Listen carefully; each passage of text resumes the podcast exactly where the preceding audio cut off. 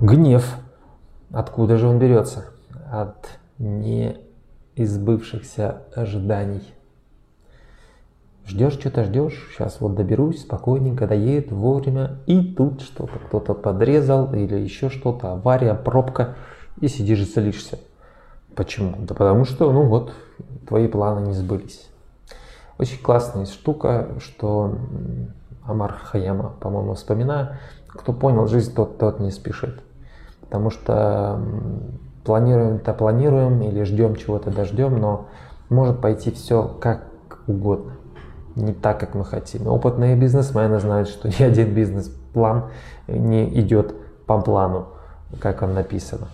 Поэтому чем вы все-таки позволите людям, миру, там, вселенной, как угодно, быть вот этой разнообразной, переменчивой, какой-то нестабильной, тем вам будет легче. Потому что вы будете реагировать, исходя из факта.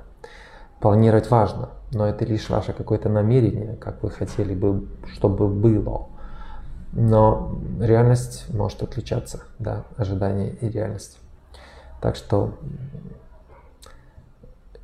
да примирится ваш гнев с той реальностью, с которой у вашем, в вашей жизни сейчас.